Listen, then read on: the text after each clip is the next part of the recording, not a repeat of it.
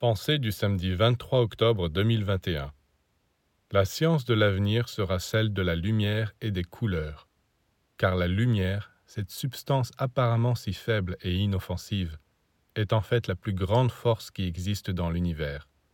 C'est elle qui a mis en mouvement toute la création. Grâce à elle vivent les pierres, les plantes, les animaux, les hommes, et les mondes tournent. C'est ce qu'expriment les premiers mots de l'évangile de Saint Jean. Au commencement était le Verbe, et le Verbe était avec Dieu, et le Verbe était Dieu.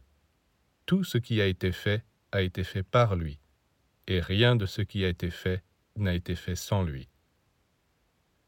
Oui, tout ce qui a été fait provient de cette lumière originelle, le Verbe.